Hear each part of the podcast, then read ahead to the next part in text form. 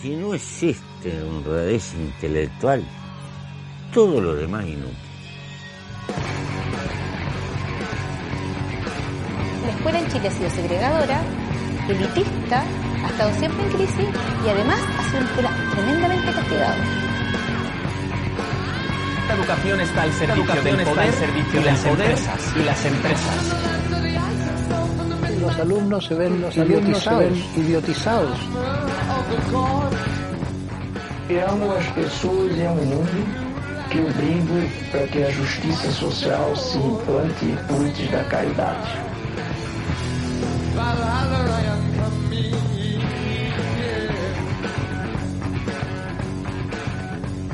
Partimos con este piloto entonces de esta idea media loca, ¿cierto? De, de este podcast, esta, esta radiocomunicación de ser o no ser profesor en Chile. Eh, bueno, todavía no- nosotros estamos eh, indagando, ¿cierto? En este, en este ámbito, en esta, en esta aventura de los podcasts. Estamos haciendo algo distinto.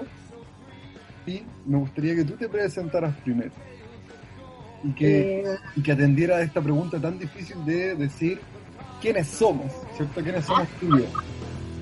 ya. Eh, bueno, soy Melissa Pi. Eh, tengo 33 años, eh, 10 años de docencia, eh, soy profe de historia, magíster en educación, que parece que no me sirve de nada. Perfecto. Eh, actualmente me encuentro cesante, en donde la mayoría de las argumentaciones puede estar sobrecalificada. ¿Usted, caballero? Yo soy Joaquín, punto, punto suspensivo.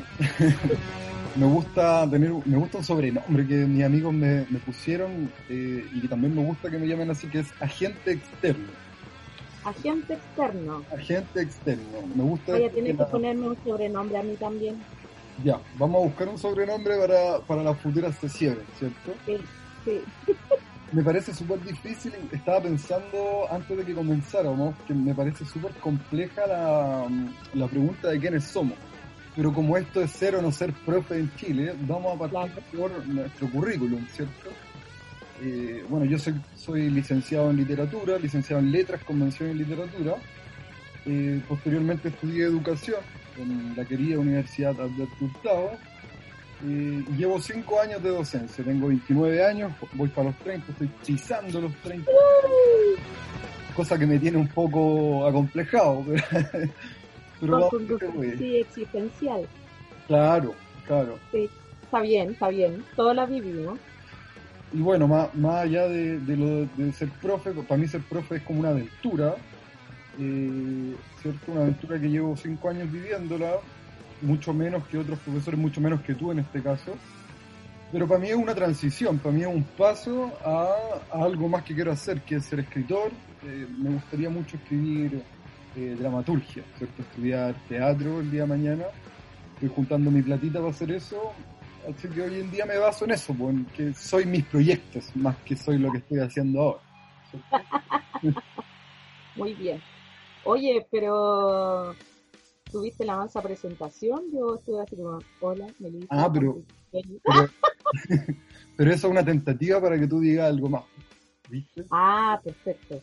Pero no sé qué más puedo decir si estoy en un en un estado de cesantía, pero a lo mejor yo creo que es lo que coincidimos, a pesar de que yo ya pasé la, la crisis de los 30, eh, es que estamos en una crisis, una crisis existencial, por, un poco el, el, el argumento que hay detrás de, de esta grabación, y la otra es que estamos en un contexto social, político, económico, demográfico, histórico, eh, que es la pandemia del coronavirus. Entonces, probablemente todos los argumentos que pongamos sobre la mesa eh, tiene que conjugarse con, con este escenario tan raro, tan eh, insólito que estamos viviendo, así que Por lo mismo estamos mi haciendo... cesantía como que se diluyó, mi cesantía como que vale callampa ahora, como que ya no sirve. como que como que podríamos decir entonces que somos eh, somos fragmentos cierto en este momento que, que a través de, de este intento estamos tratando de eh, al modo del pescador de juntar fragmentos cierto y ver en- Claro, en qué estamos. Sí, a ver si, si no se unió en como una cosa metafórica.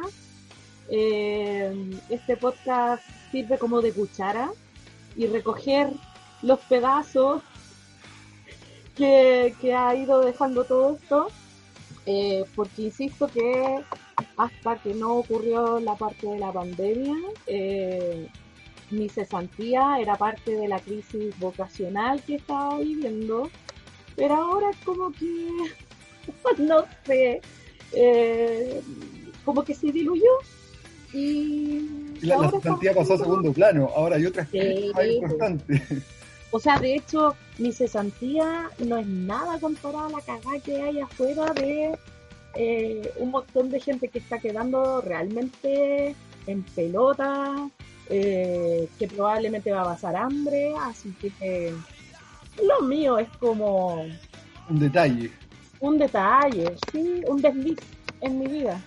referente a eso, también ponernos en el lugar y claro, como tú decís, eh, de repente los problemas que tenemos, esta crisis nos ha hecho ver que, que efectivamente nuestros problemas son detalles. Sí, sí.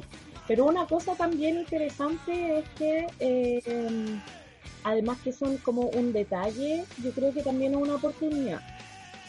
Y es un poco lo que estamos tratando de hacer acá con esta grabación, de agarrar la oportunidad de, de también como develar ciertos misterios que, que hay entre la gente y sobre todo para lo que más o menos está apuntado nuestros oyentes, que Claro. son estudiantes, profesores, los que quieren ser profesores, qué sé yo, y a ver si nosotros aportamos a esto, pues, eh, como también una forma de sobrevivencia, si se puede decir, a, a esta crisis, que es una crisis humanitaria, ya. no sé qué, qué otra cosa le podemos decir. Claro, y colgándome de eso mismo que tú decís, eh, escuchábamos hace poco rato, ¿cierto?, al ministro de Educación, eh, que decidió, ¿cierto?, que los, los docentes estamos de vacaciones, ¿cierto? ¿Estáis de vacaciones, Joaquín? Yo estoy de vacaciones, estoy acá con mi paraje entre cuatro paredes, ¿cierto? Tú, tú como estáis cesante, estáis eh, en ese sentido supuestamente no de vacaciones, ¿cierto? Ajá. Yo estoy de vacaciones. Hice mi última clase online eh, para mis estudiantes de primero medio. La hice el miércoles pasado. El miércoles, El miércoles. Y hoy día es, lunes. hoy día es lunes. La hice el miércoles pasado. Así que llevo cinco días de vacaciones. Cinco días de vacaciones entre cuatro paredes. ¿Qué te parece a ti esta decisión, Melissa, de que eh, nuestro ministro de Educación haya decidido adelantar las vacaciones? De partida, una visión súper utilitaria, de un poco salvarse el pellejo por, por el tema de la, de la crisis, pero la verdad no tiene ningún sentido tampoco la- las vacaciones. Eh, ¿cómo, ¿Cómo podemos ver entre nosotros los profes o entre los estudiantes que realmente estamos de vacaciones? Eh, no puedo, no sé qué responder a, a la diferencia entre confinamiento y vacaciones, la verdad. Estas vacaciones son un confinamiento. entonces. Sí, pues, sí. Entonces, a mí me gustaría un poco saber más adelante, porque obviamente ahora no lo van a hacer, eh, cómo van a resolver el, el problema del el cansancio que produce eh, el estar en una rutina escolar más adelante. Y, o sea, de hecho, no voy a poder sacar pasajes de, para irme de vacaciones. No, claro que no. No, o sea, más allá del coronavirus, pero no, esa, esa noción de vacaciones es al final confinamiento. Y yo creo de que eh, van a van a tener que seguir extendiendo la, la, cuarentena. Oye, ¿tendrá que ver con que el ministro, nuestro, nuestro excelso ministro de Educación no es profesor? ¿Tendrá que ver con eso? Todo el rato, pues. sí, ingeniero comercial creo, o, de, o abogado, no sé. Sí, tiene, tiene bastante currículum el ministro de Educación. Sí. Oye, a todo esto, ¿cachaste de que hay unos videitos de un documental de mm, Patricio... Oh, se me olvidó el apellido. Pero aparece en un documental de las memorias del olvido, si no me equivoco ah, Y ahí aparece nuestro, nuestro... Universitario, aparece universitario. Sí, pero mostrando toda la, la caballería neoliberal, conservadora, derechista. Creo que dice en esa, en ese, en ese pequeño fragmento que yo vi por lo menos, él dice que, eh, que hay que tomar en cuenta la voz de los empresarios, ¿cierto? Sí, aunque, aunque eh, igual desde la perspectiva histórica está bien conocer otras voces. Eso mismo pensé cuando lo escuché. Pensé que la... Claro, pero eh, el sentido del, del, documental y lo que tiene que ver también con historia es que hay una memoria eh, más invisible, que esa es la que no se debe olvidar, que en este caso es la violación a los derechos humanos. Entonces, poner encima a los patrones, como ellos dicen, eh, la verdad es que es súper súper nada que ver. Pero bueno, es el ministro que tenemos. Oye, hablando de la visión histórica, ¿cachai? Que acá tengo un libro que yo tuve que ver en la universidad, paradójicamente no cuando estudié pedagogía, sino cuando estudié literatura, que es de Mark Bloch, Introducción a la Historia. Tú tuviste que leer ese libro, ¿no? ¿Cuál? ¿Cuál? Introducción a la Historia, de Mark Bloch. Hermoso. Es un bonito libro, ¿cierto? Hermoso libro. Ah, sobre todo la parte cuando eh, describe la, el desfile de la cabeza de María Antonieta por las calles de París. ¡Ay! esa parte! recuerdo, recuerdo, sí. Sí, es notable. El papá de la historia, Marco Yo tuve la oportunidad de tener, desviándonos un poco el tema, pero tiene relación, tuve la oportunidad de tener clases con un excelente pedagogo, muy cuestionado. No me acuerdo bien el nombre, pero era apellido Tobar ¿Leopoldo eh, Tobar? Sí, tuvo la oportunidad. ¡Mentira! ¡No! en serio, tuve la oportunidad de tener clases con él. Sí. Me vaya a creer que me eximí de todos los em, las pruebas finales. Es que yo estudié en la Silva Enrique y, y, no teníamos exámenes, pero sí como la prueba final. Y yo me eximí de todo de todos los exámenes o pruebas finales con esto. Era la única que me podía exhibir. Yo, yo recuerdo que él era conocido en mi universidad por ser el cabrón, pues de hecho el, el 30 o 20% de los estudiantes pasaban el ramo, ¿cachai? Yo recuerdo que lo pasé con 4-1 en su ramo, que era... Ah. El ramo se llamaba ¿Qué es la historia? ¡Qué hermoso! Muy buen ramo, yo lo recuerdo, recuerdo sobre todo su esquema en la pizarra Uh, es que yo te mostraría, te mostraría ahora mi esquema de toda historia de Chile. Yo tuve toda historia de Chile con él. Ya. Yo voy a contar una anécdota. Tenía la, prueba, la última prueba en eh, Chile siglo XIX y tenía que hacer como, era como la parte historia social. Y eh, tuvo un accidente, el tema es que tuve que ir a darle la recuperativa y eran orales las pruebas recuperativas de él. Ya, perfecto. Entonces, eh, el día anterior, que era un domingo, eh, era la final de Chile, de la Chile con Unión Española. Uh, ¿cuánto tiempo, Melissa? Se está cayendo el canto. año 2008, si no me equivoco. y eh, este viejo era de la Unión Española, pues. Y él sabía de que yo era chuncha, chuncha, que yo soy chuncha, pues. Entonces voy a ir a darle la prueba, pues. Y me dice, ya, Mondaca, eh, ah, oh, verdad que eran puntos suspensivos. Eh, ya, em, vamos con la prueba. Ah, pero, ah, pero tú te eximiste, pues, eh, Mondaca, ¿por qué estás haciendo, qué estás haciendo acá? Y yo, pero ¿cómo, profe? ¿No me va a tomar la prueba? No, si tú ya estás lista, así como que pasaste el ramo. Y yo, ah, campo. Y yo le dije, oiga, profe, ¿y cómo estamos? Me dice, ¿por qué? No, pues por la final, digo yo. Y me dice, ah, no, no me molesté, Mondaca. Y me y andaba con la camiseta de la Chile.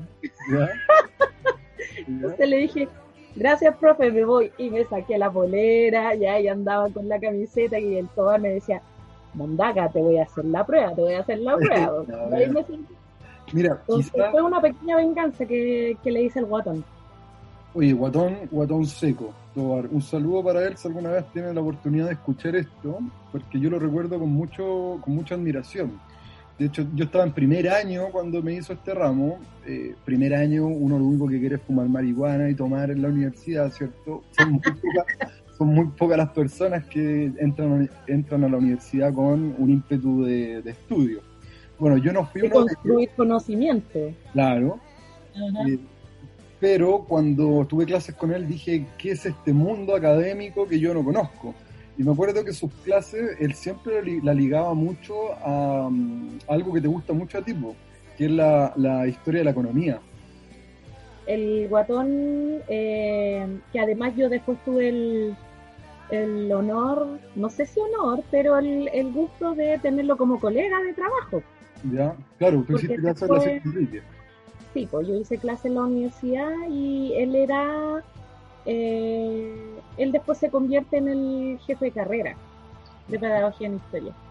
Y la verdad es que el Tobar es uno de los profes que era más querido en, la carrera, porque además él tenía una particularidad que después de finalizar el semestre nos invitaba a todos al comercio atlético.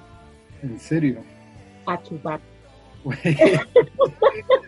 estamos abriendo archivos clasificados. Claro, sí. Entonces íbamos al comercio atlético con, con, con Pero en clase de verdad era una biblioteca andante. Es una biblioteca andante. Mucha admiración para él. Increíble la cantidad de, de, no sé, información de todo, todo, todo. El, el viejo es seco, seco.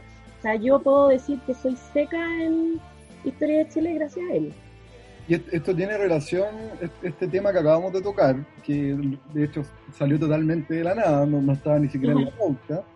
Eh, claro. tiene mucho que ver con cosas que vamos a ir hablando más adelante, que es con, con aquellos, aquellos eh, sujetos, ¿cierto?, que nos inspiraron o en los que encontramos eh, refugio, ¿cierto? Un refugio académico, refugio vocacional, y, cuáles son también los profesores que, eh, que realmente construyen conocimiento en una institución tan importante como la universidad, ¿cierto? Porque eh, la universidad tiene el deber, según mi criterio, de hacer que los estudiantes sean los protagonistas y constructores constantes de conocimiento, ¿cierto?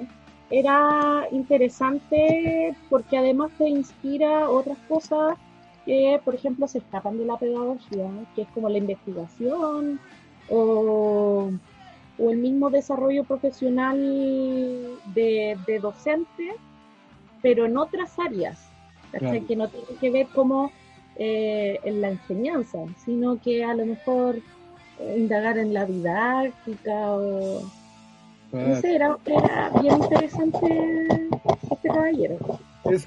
se llama siempre ir corriendo el cerco, en el fondo. El, el tipo siempre te, exige, y eso es lo que tiene que hacer un, podríamos decir, podríamos dejarlo anotadito, ¿cierto?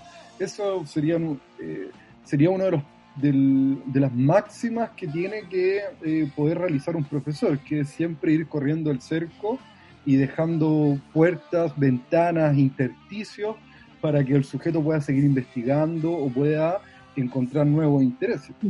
Claro.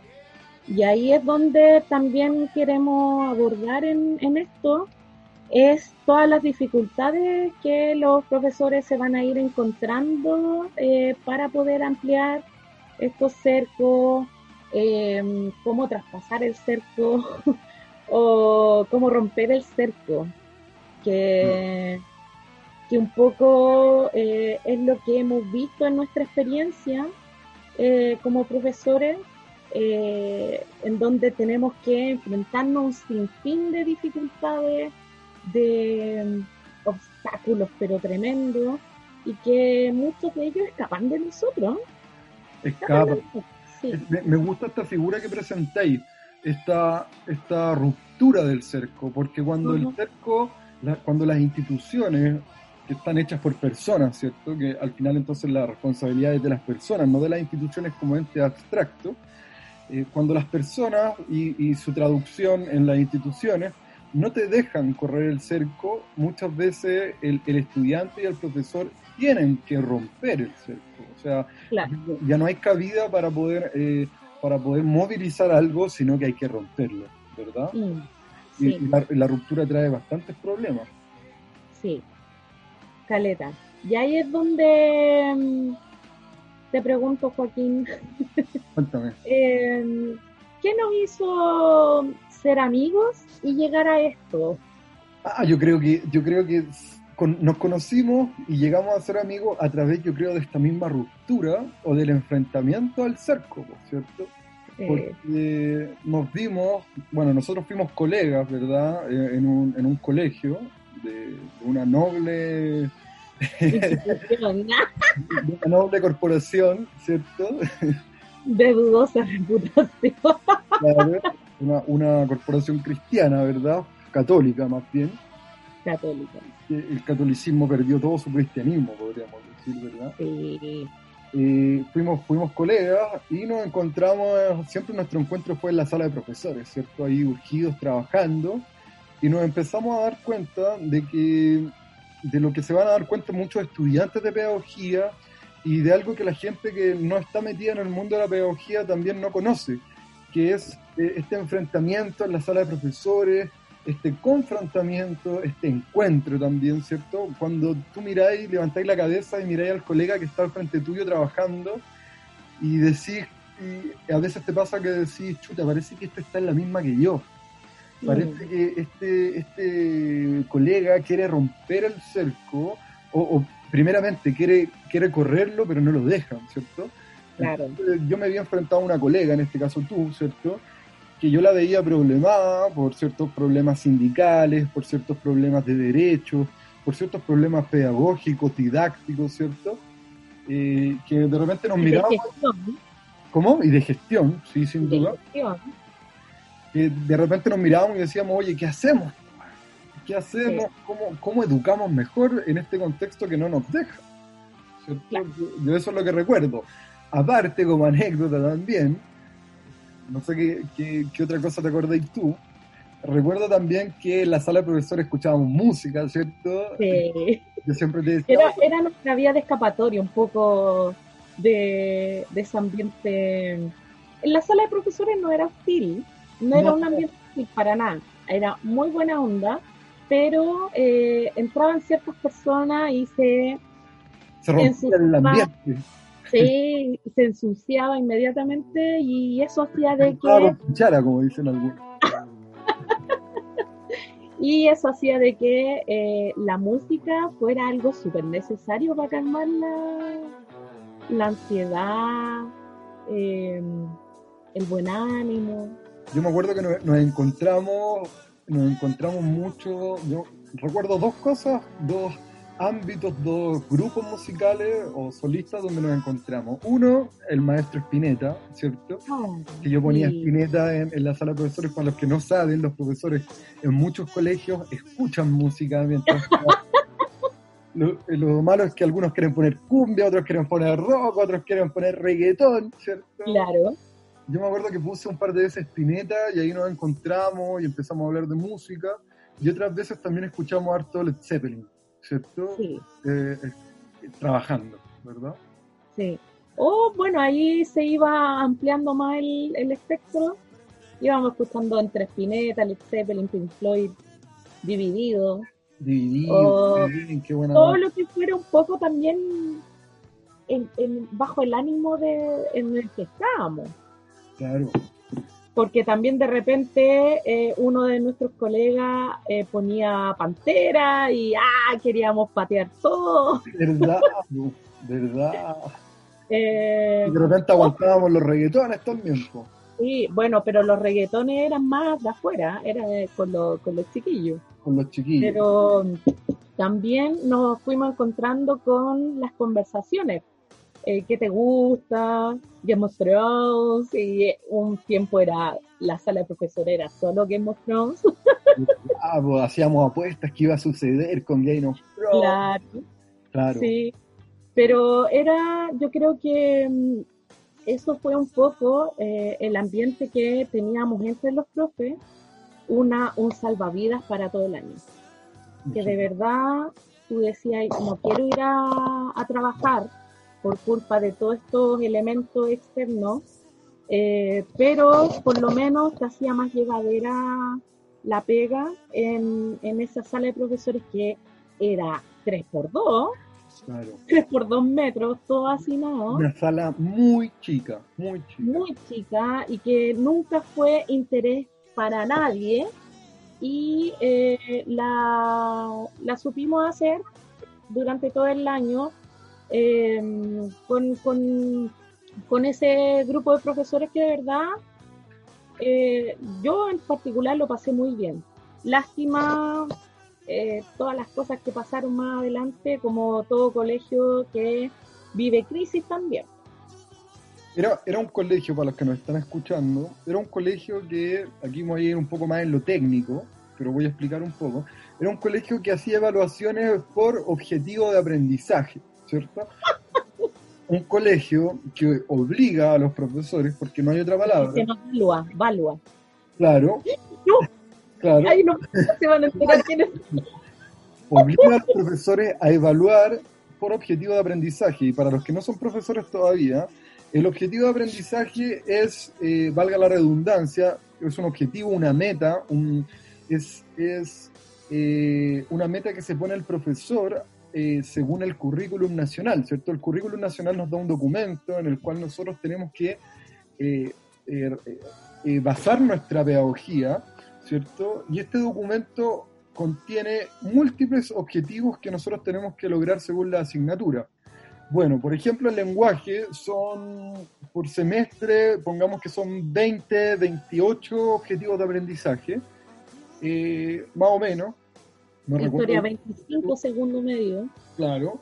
Y tú tenías que evaluar los 25, 28 o 30 objetivos de aprendizaje. O sea, estos tipos esperaban, en un principio eso fue lo que nos plantearon a nosotros, ¿cierto? Después fueron corriendo el cerco porque no podían sostener esto.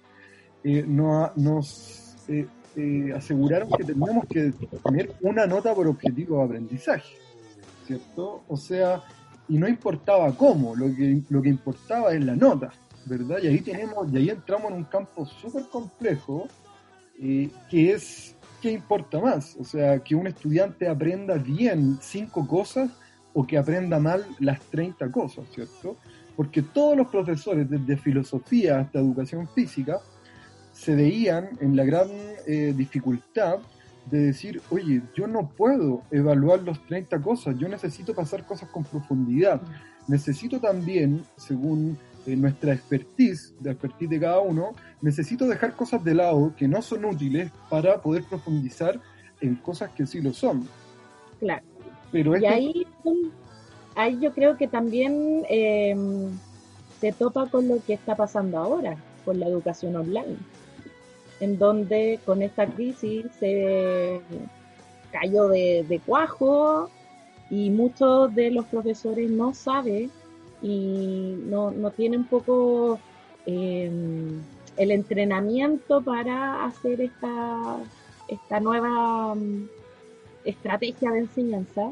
claro, Entonces, eh, en ese colegio es, es curioso, como que algo muy local se extrapoló a lo que nos está ocurriendo a nosotros como a nivel nacional, en donde profesores no tenían idea cómo evaluar, no tenían idea cómo enseñar, eh, y en lo que está pasando ahora ocurre lo mismo, de cómo hacer la clase online, cómo hacer eh, la estrategia, qué sé yo, eh, y, el sistema te está pidiendo que pases todos los contenidos, pues que pases todos los aprendizaje.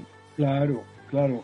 A mí, a mí, personalmente yo estoy enfrentado en este momento con eso, pues con la estrategia didáctica para poder eh, proponer una buena clase vía online, ¿cierto? Tú ya tenías experiencia porque tú haces clase en un preuniversitario online, ¿cierto?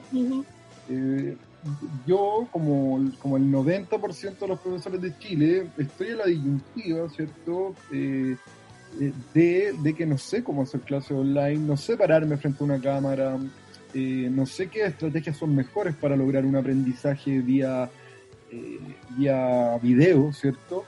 Eh, y es súper complejo porque el ministerio está corriendo, corriendo, corriendo sin descanso no está tomando en cuenta que, que toda esta carrera puede, puede tener efectos negativos en el aprendizaje de los estudiantes, ¿cierto?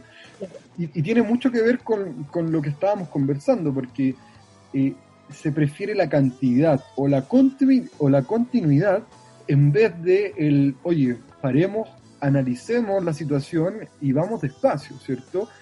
Eh, eh, eduquemos, pasemos contenidos, pasemos habilidades, pero con calma y veamos hasta dónde nos da, ¿cierto?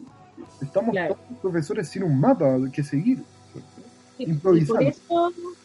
Y esa misma situación súper particular, en donde estos dos profesores se vieron en, eh, junto con otros más eh, en este dilema de qué hacer. Y de tantas ideas que surgieron en esa sala de clases, o sea, en esa sala de profesores, es que estamos acá intentando de plasmarlo en estos podcasts, en estas grabaciones, para que mm, se presenten a esta, a esta tensión de ser o no ser eh, profesor en Chile. Esa es la gran pregunta, ¿cierto? Esta es la gran pregunta que vamos a intentar de, responder en todas las grabaciones, porque podemos acá mostrarle todo lo hermoso y lo bello que es la pedagogía, que de verdad lo es. Pero también hay elementos que tú dices, ¿por qué miércoles estudié esta carrera? Entonces, eh, todos estos dilemas, todas estas tensiones, estos encuentros, desencuentros que, vamos a estar hablando, eh, apuntan a eso, a, responder esta gran pregunta que muchos de los profesores que hoy ejercen eh, ya lo tienen, ya tienen esa, hace rato ese dilema, pero también un poco hacer honor a nuestras conversaciones, tú y yo, Joaquín, eh, cuando estábamos en esa sala de... Eh, sentía que, había construcción, porque que finalmente había un, una catarsis, porque a la larga también es un catarsis. Esto es catarsis, sin duda. Yo eh, confiero contigo, creo que el fin y cómo llegamos a este podcast, ¿cierto? A este, a este estado comunicativo, es para poder, claro, es para poder comunicar eh, desmitificar, transparentar, ¿cierto?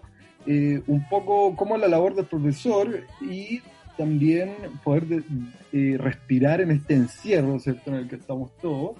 Y, y, poder seguir, claro, en este estado de catarsis, en estas conversaciones que, que a veces pueden ser muy técnicas, otras veces pueden ser muy light, ¿cierto? Entonces nuestro objetivo es también ir eh, repasando un poco de lo técnico, ir repasando un poco de teoría, ¿cierto? Vamos a ir viendo distintos autores, vamos a ir conversando sobre temas de contingencia, eh, pero también vamos a ir contando nuestra experiencia, nuestras anécdotas, ¿cierto? Y ir con la práctica, con la, realidad. Con la realidad, con la realidad del, del, del profe en Chile, ¿verdad? Sí, sí.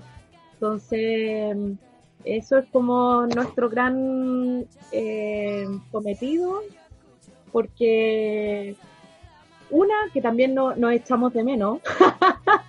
es verdad, es verdad. Nos echamos de menos porque éramos muy buenos compañeros y siempre en un, en un momento decíamos de que eh, había que hacer algo, de que, de que nosotros teníamos que compartir o, llegar más allá con, con, con estas discusiones. Claro, perfecto. Me, gusta. Porque, a ver, fíjate, di la verdad. ¿Cuál? ¿De dónde salió esta idea? ¿De dónde salió esta idea? Esta idea salió de un, de un, de un sueño, ¿no? De una reflexión tuya. ¿Sí? Cuéntanos tú, po, ¿cómo surgió esta idea? No, pues tú tuviste el sueño. El problema es que no te acordáis. Eh, pues no, yo tuve un sueño del cual no me acuerdo, claro, que, que es que nosotros dos escribíamos un libro o hacíamos un trabajo, ¿cierto?, de investigación juntos. Y desperté, ¿cierto?, una mañana, no me acuerdo si te mandé un mensaje o te mandé un audio, y te, te dije, Nelly, soñé esto, ¿cierto? Y después tú me, me dijiste, oye, démosle con la iniciativa, creo que podríamos hacer un podcast. Bueno, y acá estamos, ¿cierto? Sí, Acá- pues, donde las papas queman. donde las papas queman, eh, sin, sin afán de, de tener la razón. Eh, de hecho, no, eh, creo que creo en esta frase que dice que eh, el sabio duda, ¿cierto? El sabio es el que duda y el, el que cree tener la razón es el que finalmente termina siendo ignorante. ¿verdad? Por eso es bueno, Meli, que in- hagamos la invitación, po. que hagamos la invitación a, a los escuchas, ¿cierto? Que hagamos la invitación a que nos sigan, a que, que estén poniéndose al día con lo que vamos, vamos a ir conversando, que son temas de actualidad enfocados en la educación, que son temas teóricos enfocados en la educación y que son temas de la práctica docente en Chile. ¿Cierto? Bueno, yo creo que la invitación más grande también es eh, a, a estos eh, a estas personas que se van a encontrar con este dilema de ser o no ser profesor. Eh, que son los estudiantes principalmente. Muchos de nuestros estudiantes eh, después nos andan diciendo, profe, quiero ser profe como usted, y el como usted de partida te tensiona, te, te- tú dices, no soy ejemplo de nadie, Exacto, para nadie, y por otra parte eh, le dice, te- o lo piensas de, pucha, pero este sistema es tan maricón que eh, no queréis responderle con la verdad, po. Claro. Entonces finalmente le respondí, ay, sí, sí, pero igual piénsalo, que en el fondo como encubres la verdad. Entonces yo creo Dale, dale, dale. eh, develar eso y, y demostrar a eh, esos estudiantes y por supuesto a los profesores que se van a ir, ir uniendo nuestros sueños, que se vayan uniendo la- a las conversas, a nuestras invitaciones que, que podamos realizar, pero a esos estudiantes para que eh, puedan de- decidir mejor, en Ah. el sentido de para bien o para mal. Aquí no queremos presentar una verdad absoluta, ¿cierto? Pero sino es mostrar eh, que se encuentren con una realidad. Y por último, yo creo que a ver si este sueño se cumple, ya sería máximo que ojalá las malditas autoridades nos pudieran escuchar. Claro, claro. Y, y poder reconocer, y poder reconocer y cómo es, eh, claro, que las autoridades puedan reconocer cómo es la labor del, del, del docente. También decir que vamos a ir teniendo invitados, vamos a tener invitados eh, que, que ejercen pedagogía en la universidad, que ejercen pedagogía en los colegios. Vamos a tener de invitados a- también a, a- a inspectores, a, directores, vamos a tener A alumnos, alumnos, estudiantes, claro, claro, a, a gente ligada al arte, a la sociología, ¿cierto? Entonces, apoderados. apoderado. Sí, pues la idea es hacer reflexiones sobre las sobre las dificultades, las ventajas, las frustraciones, los apoderados, las anécdotas, el tiempo, el tiempo en el colegio, ¿cierto? El tiempo en la escuela, la, la carrera docente también es algo que, que es súper interesante de analizar. Eh, así que eso, pues, dejar la invitación abierta a escuchar este podcast, a, a entretenerse, a cuestionar y a ir también rescatando distintas distintas opiniones sobre, eh, sobre si ser o no ser profe en Chile. Despidámonos entonces, por Meli. Eh, estimado, usted sabe que siempre es un, un gusto, un gustazo conversar con usted. Para mí también. Y fue un gusto también saber que tuvimos un mismo profesor, ¿cierto? Claro. Estuvimos en la misma sala sentados. Trayectoria tuvo un, un punto de encuentro. Exacto.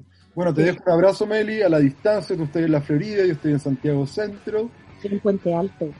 Tú estás ahí en Puente Alto, ahí en el límite, ¿cierto? En el límite. En el límite de la cuarentena. En el límite de la cuarentena. Yo también, yo estoy acá en Blanco Encalada. De Blanco Encalada para allá, no hay cuarentena y para acá. Oh, Me tocó. muy bien. Bacán. Podemos decir que somos borderline. Yes, yes, yes. Un abrazo entonces, Meli. Nos encontramos eh, la próxima semana cuando, cuando partamos, cuando partamos con, el, con nuestro primer capítulo oficial, ¿cierto? Así que los dejamos invitados para el primer capítulo que va a tratar sobre vocación y estudio. Eh, más bien eh, vamos a tratar la vocación, ¿cierto? Y, y el ser estudiante de pedagogía, ¿cierto? Eh, ¿Cómo, ¿Cómo fue la experiencia en la universidad? ¿Cómo son los profesores de la universidad? ¿Por qué la gente estudia pedagogía eh, y, y otras cosas, cierto, que, eh, que topan con, con este tema? Así Por ejemplo. por ejemplo, Por ejemplo, ¿se vive de la vocación? claro, este, este tema, este tema tan recurrente a que Claro. el que tiene que vivir Oye, que tienen vocación los profesores. Claro, tengo que comer vocación. entonces. Claro, tienen que comer vocación. Ya, un abrazo, Melissa. Nos vemos entonces la próxima semana. Saludos para todos. Saludos y Nos vemos. nos vemos. Chau. Si no existe honradez intelectual, todo lo demás inútil. La escuela en Chile ha sido segregadora, elitista, ha estado siempre en crisis y además ha sido una escuela tremendamente castigada. La educación está al servicio del poder y las empresas. Y las empresas. Los alumnos se ven, los alumnos se ven idiotizados. Eu amo as pessoas e é um mundo que eu brigo para que a justiça social se implante cuide da caridade.